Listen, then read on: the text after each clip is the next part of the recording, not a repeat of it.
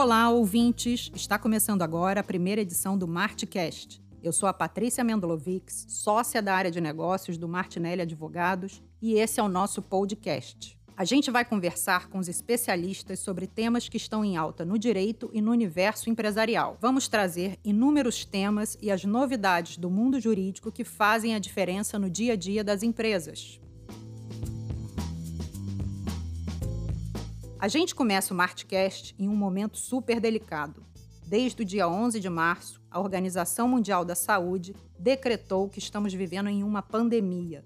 O mundo inteiro parou e vem sendo impactado pelos efeitos do coronavírus, o Covid-19. E nesse cenário, onde muitas empresas foram impedidas de funcionar normalmente, uma das maiores mudanças foi na forma como as pessoas trabalham. Fala-se muito em home office, flex work, suspensão da jornada de trabalho, redução da jornada de trabalho e, infelizmente, em algumas demissões. E é por conta disso que hoje a gente vai conversar com a Akira Fabrim. Ela é advogada e head da área trabalhista do nosso escritório em Santa Catarina. Tudo bom, Akira?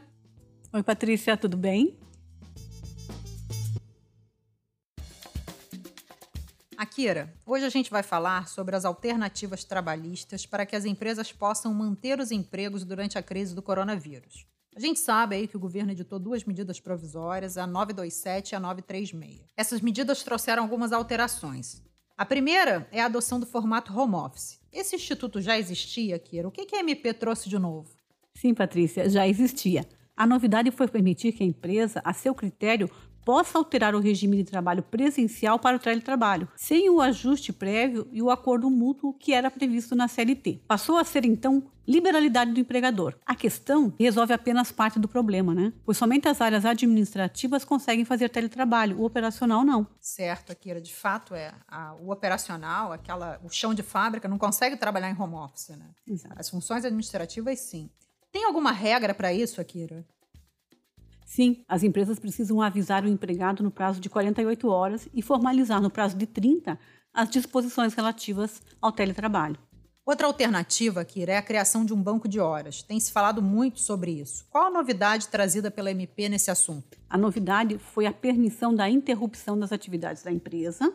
Com essa interrupção, você passa a gerar horas negativas, constitui um banco de horas especial e compensa todas essas horas num prazo de até 18 meses após o encerramento do estado de calamidade pública, que hoje está previsto para dezembro. Maravilha, Kira. Conta pra gente um pouco sobre a antecipação das férias, outro assunto também super comentado. Certo. As férias elas poderão ser concedidas ainda que o período aquisitivo não tenha transcorrido. A MP permitiu também a concessão de períodos futuros de férias, ou seja, conceder férias que ainda não venceram. Veja, Patrícia, que estamos falando de medidas emergenciais que permitiram às empresas, de uma forma imediata, manterem seus empregados em casa e em isolamento social.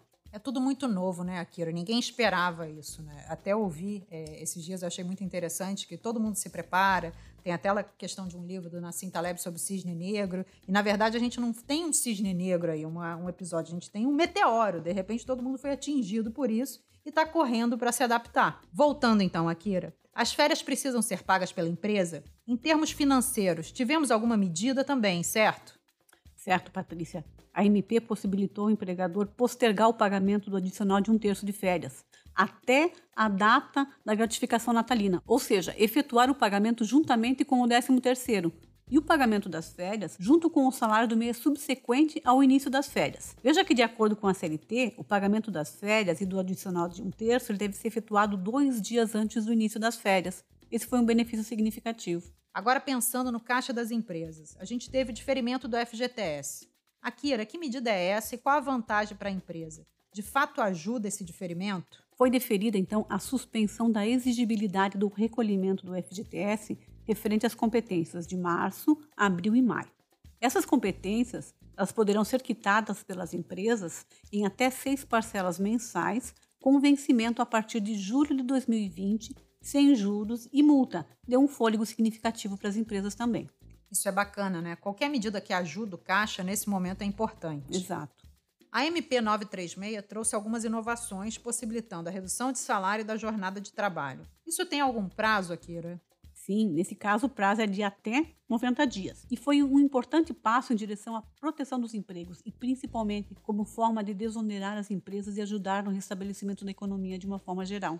Então, como funciona esse sistema de redução de jornada de trabalho, Akira? Me explica um pouco mais se aplica para aquelas atividades que permanecem ativas, mas com uma redução de seu volume. A empresa ela reduz salário e reduz jornada de trabalho na mesma proporção e de acordo com as faixas de 25, 50 ou 70%. Com a redução do salário, o empregado se habilita para receber o benefício emergencial, que será pago pelo governo federal. E os valores seguem os mesmos critérios do cálculo do seguro-desemprego, cujo teto hoje é no valor de R$ 1.813,01. Como é essa contrapartida da União? Fale um pouco sobre isso. A contrapartida, ela vai observar a proporcionalidade da redução do salário. Assim, se a redução da jornada de trabalho for de 25%, o trabalhador vai receber 75% de salário e 25% da parcela do benefício emergencial. Da mesma forma, se a redução for de 50% da jornada de trabalho, o trabalhador recebe 50% do salário e 50% da parcela do benefício. Já se a redução da jornada for de 70%, o trabalhador recebe 30% do salário e 70% da parcela do benefício emergencial. Entendido. E a formalização dessa redução de jornada, Kira, como é feita? Envolve sindicato, não envolve sindicato? Como que acontece? Certo. O governo separou em três categorias: os empregados que recebem até 3.135, os empregados com salários de 3.135 a 12.202,12 centavos e, por fim, os empregados com salário superior a 12.202,12 centavos. Para essa primeira faixa salarial, de até 3.135, a redução pode ser feita por acordo individual, desde que os percentuais sejam de 25, 50 e 70%. No segundo caso, dos empregados com salário entre 3.135 a 12.202,12 e possuidores de diploma de nível superior, será feito por acordo individual se a redução for de 25%. No entanto, se for nos percentuais de 50% ou 70%, deverá ser por acordo coletivo. E, por fim, os empregados com salário superior a 12.202,12 por acordo individual para os percentuais de 25%, 50% e 70%. Para percentuais diferentes, a redução se dará apenas por acordo coletivo firmado com o sindicato da categoria.